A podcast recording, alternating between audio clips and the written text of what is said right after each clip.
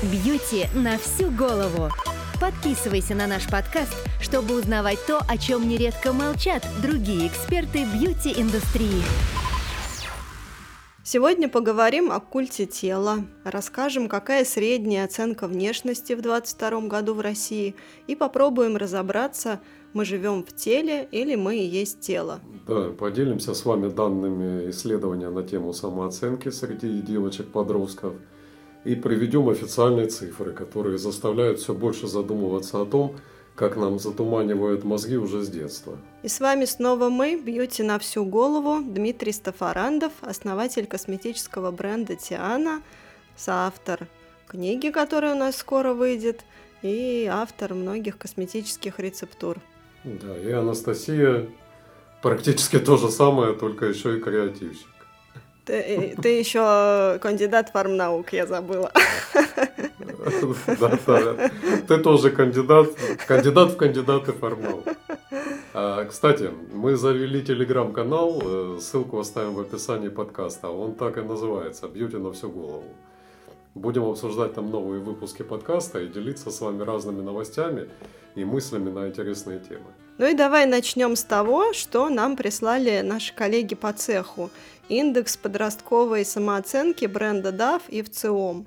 И на первый взгляд выглядит ничего так. Средняя оценка внешности в 2022 году в России составила 7,5 балла из 10 возможных. Ну, это сложно сказать, это хорошо или плохо, но вот э, на самом деле девочки начинают использовать фильтры, чтобы поправить себе кожу, губы, глаза и прочее уже с 10 лет. И это слегка жутковато на самом деле. Будучи мамой десятилетней девочки, это как-то не очень. А ведь это вот самый такой возраст, э, ну, начало подросткового возраста, который многое значит. И что там еще у нас в наших суровых цифрах? Ну, там же говорят о том, что 44% опрошенных девушек признались, что готовы отказаться от фильтров, если были довольны своей внешностью. А стало быть, 44% как минимум недовольны. Угу. Большинство, 82% девушек от 13 до 17 лет, стали реже говорить о том, что хотели бы изменить что-то в своей внешности. Это против 93 в 2021 году. То есть там вот, получается выигрыш в 11%, что, в общем-то, тоже, наверное, неплохо. Ну, небольшой прогресс. Но тут еще, похоже, пошел на спад так называемый синдром зума, когда все неизбежно да, в телеконференциях в зуме рассматривали свое лицо, находили в себе недостатки. А вообще вместо культа души сейчас в обществе процветает культ тела. Э, Причем не в том смысле, что в здоровом теле здоровый дух – а тело рассматривается как такая социальная валюта, как дань моде, как объект инвестиций. То есть, по сути, идет жесткая эксплуатация тела. И ведь это приводит к потере собственного «я», делает нас нечуткими, неосознанными, несчастливыми. Что думаешь? Да, так и есть на самом деле, но в том-то и задумка. Ведь изначально сети создавались для того, чтобы сформировать систему социального капитала, где основная валюта как раз не твой интеллект, способности и таланты, а тело и лицо. Некрасивому человеку невозможно сколотить социальный капитал, а стало быть, он не получит инъекцию восхищения, которая поддерживает его самооценку. А без лайков самооценка падает стремительно. Социальный капитал, конечно, собственно, подменяет осознавание себя как э, самоценной личности. Кроме того, э, что тоже очень важно, низкий социальный капитал не позволяет монетизировать себя. А для большинства это основная цель существования аккаунта. Да и ладно бы монетизация твоих способностей, когда ты что-то даешь миру полезное и новое, и взамен забираешь деньги. Но тут совсем другая история. А вот зачем это создано? Главный вопрос, которым, которым мало кто задается. Ну, хотя бы начинает задаваться, что уже немножко радует. Ну, чуть-чуть и очень робко, но все же, да, все-таки задаются вопросы. Ну, это невыгодно, поэтому, и, поэтому и робко. Хочу к твоим словам вернуться о падении самооценки под действием вот этих социальных шаблонов, лайков и так далее. Вместе с исследованием нам, да, прислали еще специальное руководство для родителей – как помочь дочерям сформировать позитивное отношение к своему телу и внешности. Это довольно такой большой прикладной файл, мы его уже к себе в телеграм-канал выгрузили. Там вот что есть в самом начале. По данным Mediasmarts, после часа просмотра журналов, насколько я поняла, что онлайн, что печатных, самооценка у девочек падает на 80%, на 80%. Это вот как-то прямо дико, нелепо и досадно. Да, и самое жуткое, что это правда. А еще учитывая, что подростковый возраст, как правило, сопровождается тем, что авторитет родителей угасает, э, потому что появляются новые авторитеты. Друзья, подружки, новые учителя, блогеры, и вот блогеры. Самое страшное, наверное, в этой ситуации, да? И так далее.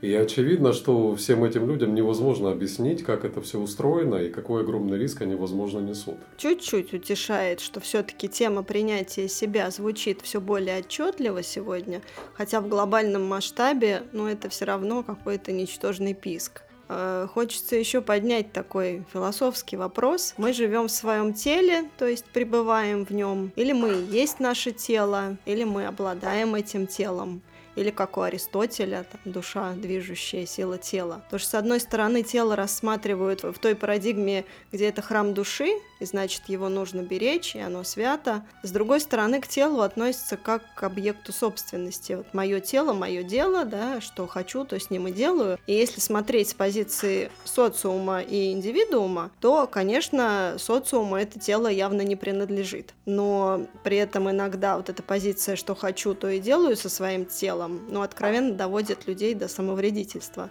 Ну, вопросы, правда, философские, скорее, я бы сказал, даже технические. С моей точки зрения, тело, конечно, храм души. Но эту фразу мало кто понимает верно. Э, душа – это большой игрок. Она приходит в игру и получает аватар. Суть самой игры – в получении чувственного опыта, который недоступен душе вне тела. Вот для этого ей оно и дано. Это аватар для игры, и оно действительно храм, потому что именно оно дает возможность душе сформировать свое «я», личность, для того, чтобы иметь возможность играть.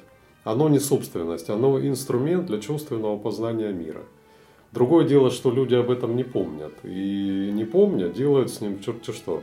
То прокалывают, то режут, то накачивают, кормятся всякой гадостью. Ну, как малые дети с куклой. То голову оторвут, то ноги. Ну, вот оно и с куклами-то страшновато. А на живую получается, что кто-то занимается украшательством в угоду, опять же, социума, а кто-то уродует э, тело, пытаясь бунтовать, идти против правил. Но опять же, это зачастую идет в отрыве от принятия и понимания своего я. А, Дим, как ты думаешь, красота это некое проявление света через тело, вот в его пропорциях, живости, там, чистоте. А, то есть это больше математический подход для определения свой-чужой или способность считать что-то, что в человеке глубже лежит, чем просто его внешность? Ну, давай для начала задумаемся, что такое красота вообще. Это, если обобщать, это шаблон, усвоенный и принятый. И ты начинаешь смотреть на людей с точки зрения этого шаблона. Давай посмотрим ретроспективу понятия красоты за последнее тысячелетие. Мы можем это себе позволить благодаря сохранившимся шедеврам живописи. Вот для примера формы рембрандтовских женщин – это для современной женщины просто повод удавиться. Это точно. Потому что такой целлюлит и ожирение не поддаются терапии никакими способами, даже хирургией. А тогда это считалось роскошной внешностью. А выбеленные свинцом средневековые лица с бонусом в виде выбритого лба практически до макушки. Это же оторопь берет. Вот тебе и красота. Это понятие несуществующее. Это веяние моды, субъективная оценка – навязанное общественным мнением, которое собой сегодня подменяет э, глянцевая пресса, ТикТок и Инстаграм. А, и к вопросу о самооценке, причем ну, не только детей, подростков, но и взрослых. Еще такая болезнь у человечества есть, сравнение. Да? Мы себя постоянно с кем-то сравниваем. Всегда находится, естественно, кто-то, у кого волосы пышнее, кожа более гладкая, талия более тонкая и до бесконечности. И не хватает фокуса на себе, на изучении, принятии, на любви себя. А дети смотрят, соответственно, на недовольных собой родителей, считывают это как норму, потом сами мучаются, мучают окружающих. Да, это проблема. Проблема низкой самооценки. Точнее, нашу самооценку виртуозно подменили социальным одобрением. Вот если окружение одобрило, тогда я красивый, а если нет, урод. И твое собственное мнение ничего не значит для тебя. Твоя самооценка зависима и стремится к нулю. Наш век – это век подмен.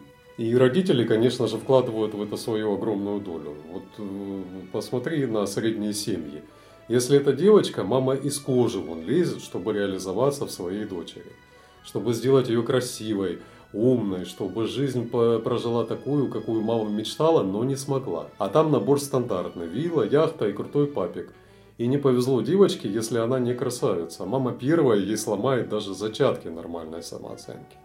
А потом ее добьют соцсети и остальные эксперты по красоте. Вообще это критически важный вопрос, что делать родителям, чтобы привить детям любовь к себе. Но сначала-то самим родителям надо понять, что с ними не так – у психологов на этот счет много советов, да, и полезных всяких практик.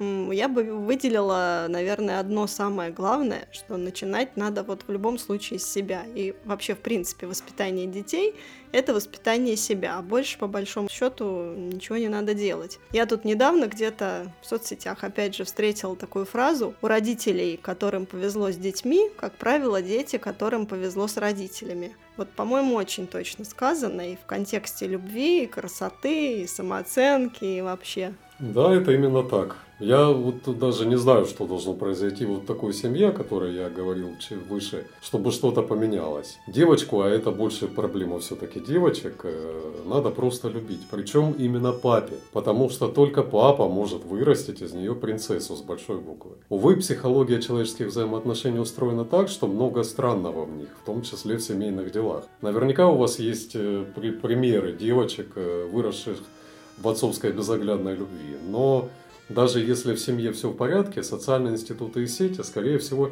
не позволят вырваться из своих цепких лап. Важно воспитывать в детях э, четкое разграничение виртуальной и реальной реальности. И хорошо, что в последнее время то тут, то там появляются подобные инициативы. Может быть, что-то сдвинется с мертвой точки. Надеюсь тоже на то, что человечество пойдет по пути осознанности и не будет с него сворачивать.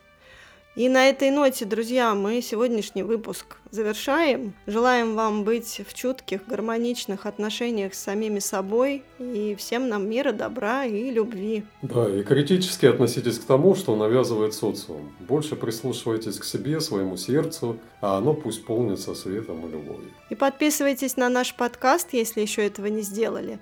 Мы будем и дальше стараться нести вам красоту и пользу. И еще подписывайтесь на наш одноименный телеграм-канал. Мы там всегда рады общению с вами. До новых встреч. Пока-пока. Пока-пока. Бьюти на всю голову. Подписывайся на наш подкаст, чтобы узнавать то, о чем нередко молчат другие эксперты бьюти-индустрии.